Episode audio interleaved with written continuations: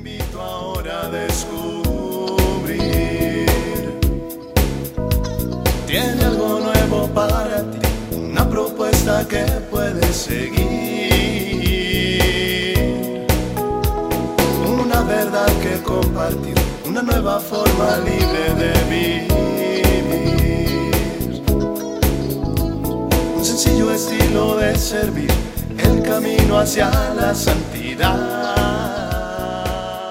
Hola, qué gusto saludarte en otra cápsula de paz y bien. Invocamos al Espíritu Santo para pedirle que nos asista en estos minutos para llenarnos de su paz, momentos que nos ayuden a reflexionar y para experimentar la presencia de Jesús.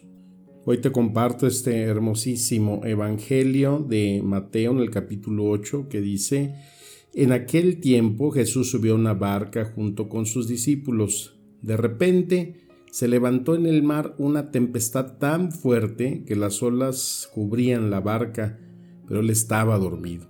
Los discípulos lo despertaron diciéndole, Señor, sálvanos que perecemos. Él le respondió, ¿por qué tienen miedo hombres de poca fe? Entonces se levantó, dio una orden terminante a los vientos y al mar, y sobrevino una gran calma. Y aquellos hombres maravillosos decían, ¿quién es este a quien hasta los vientos y el mar obedecen? Palabra del Señor, amén. Bueno, pues este Evangelio que hoy encontramos en Mateo tiene una palabra que pues es el motivo para esta reflexión. Dice ahí, de repente se levantó en el mar una tempestad. Y esa palabra, el de repente, ¿no? Cuando nosotros en nuestra vida aparecen esos de repentes que pues nos transforman, nos cambian toda nuestra inercia de vida. Se nos pone algo frontal en lo cual muchas veces pues nos puede superar. Lo vivimos todos a nivel mundial con esta epidemia de estar teniendo pues una vida en el cual pues íbamos en un sentido, teníamos eh, todo un proyecto, eh, la vida pues caminaba, ¿no? Y aparece esta pandemia y entonces de repente nos cambia el panorama, nos cambia nuestra forma de vida, nos cambia la visión de hasta lo que todos estábamos acostumbrados a vivir. Algo que todavía no encontramos salida, respuesta, algo que nos está marcando todavía una nueva pauta, una nueva forma de vida, ¿no? Me cuestiona mucho cuando salgo y veo a toda o a la gran mayoría de la gente con, con los cubrebocas, ¿no? Y me acuerdo cuando de chiquillos jugábamos a los bandidos y a los ladrones, pues que nos, encantaba taparnos la boca con una máscara para eh, cubrir el rostro y éramos los, los malos. Y ahora ves a todo mundo con esos eh, bozales, ¿no? Que a veces no identifican a la persona, te saludan y dices, pues sabes quién será, porque pues no te alcanzo a ver la cara.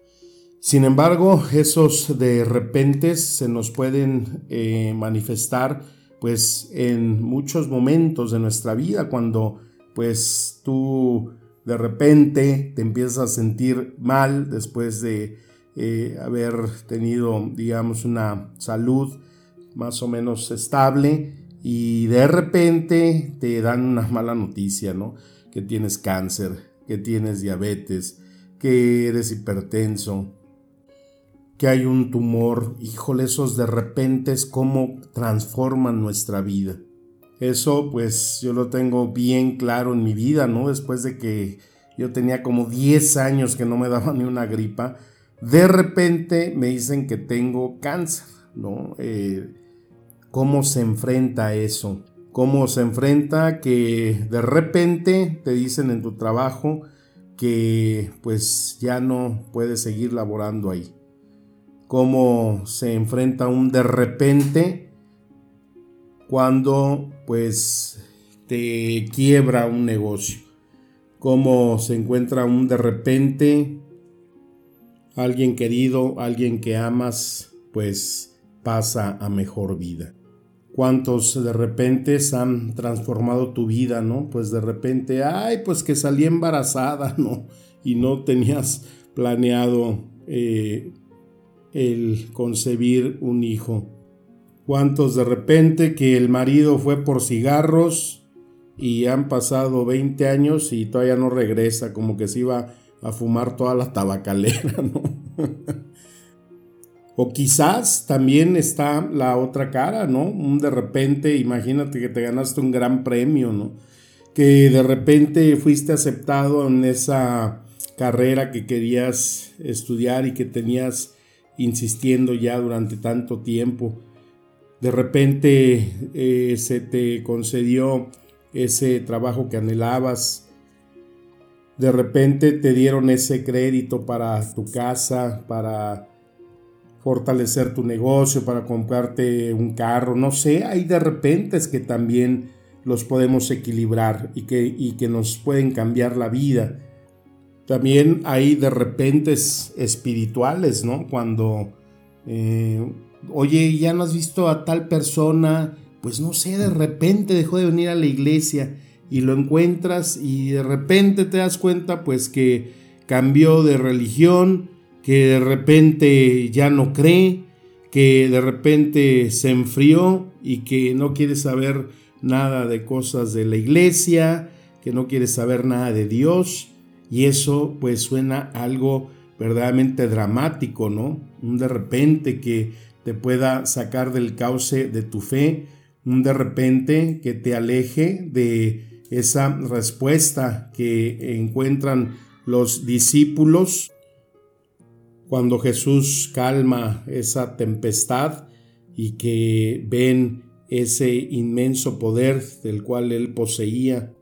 Un de repente que encontramos en ese rey Ezequías que nos dice que enferma gravemente, pero que él con esa fe en Dios Ora diciendo, Dios mío, no te olvides de que yo siempre he sido sincero contigo y te he agradado en todo. Luego Ezequías llora con mucha tristeza y el profeta Isaías sale también triste de ver al rey, sin embargo Dios le dice, vuelve y dile al rey que yo, el Dios de su antepasado David, escuchó su oración y lo voy a sanar y le daré 15 años más de vida.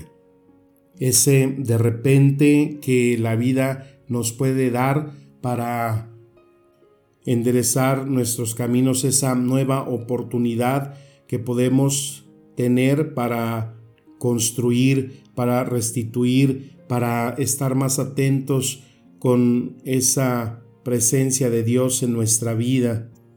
Yo me siento como ese Ezequías, ¿no? Después de estar al borde prácticamente de la muerte, pues ahora seguir todavía ya siete años, no sé hasta cuándo el Señor nos conceda, pero estar siempre en esa disposición de estar más atento, más agradecido con la vida, de valorar los detalles más importantes que verdaderamente nos da la vida, pero también siempre más observante de lo que es la muerte porque no es sino hasta que uno comprende la muerte como empieza a valorar, como empieza uno a apreciar el inmenso don que es la vida.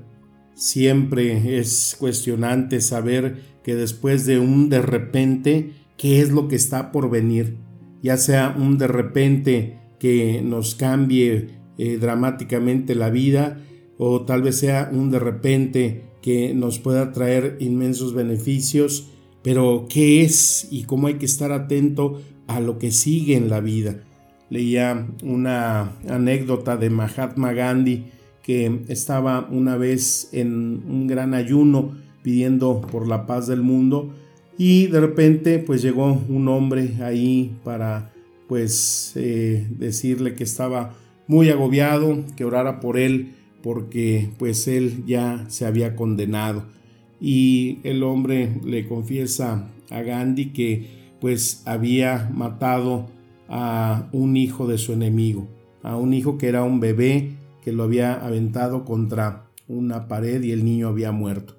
Y él sabía que eso por haber matado a un inocente, pues ya lo tenía prácticamente en el infierno. Y con ese agobio, pues el hombre acudía ahí a este gran hombre como fue Gandhi. Y Gandhi le dice, bueno, pues yo te tengo una respuesta para que puedas salir del infierno.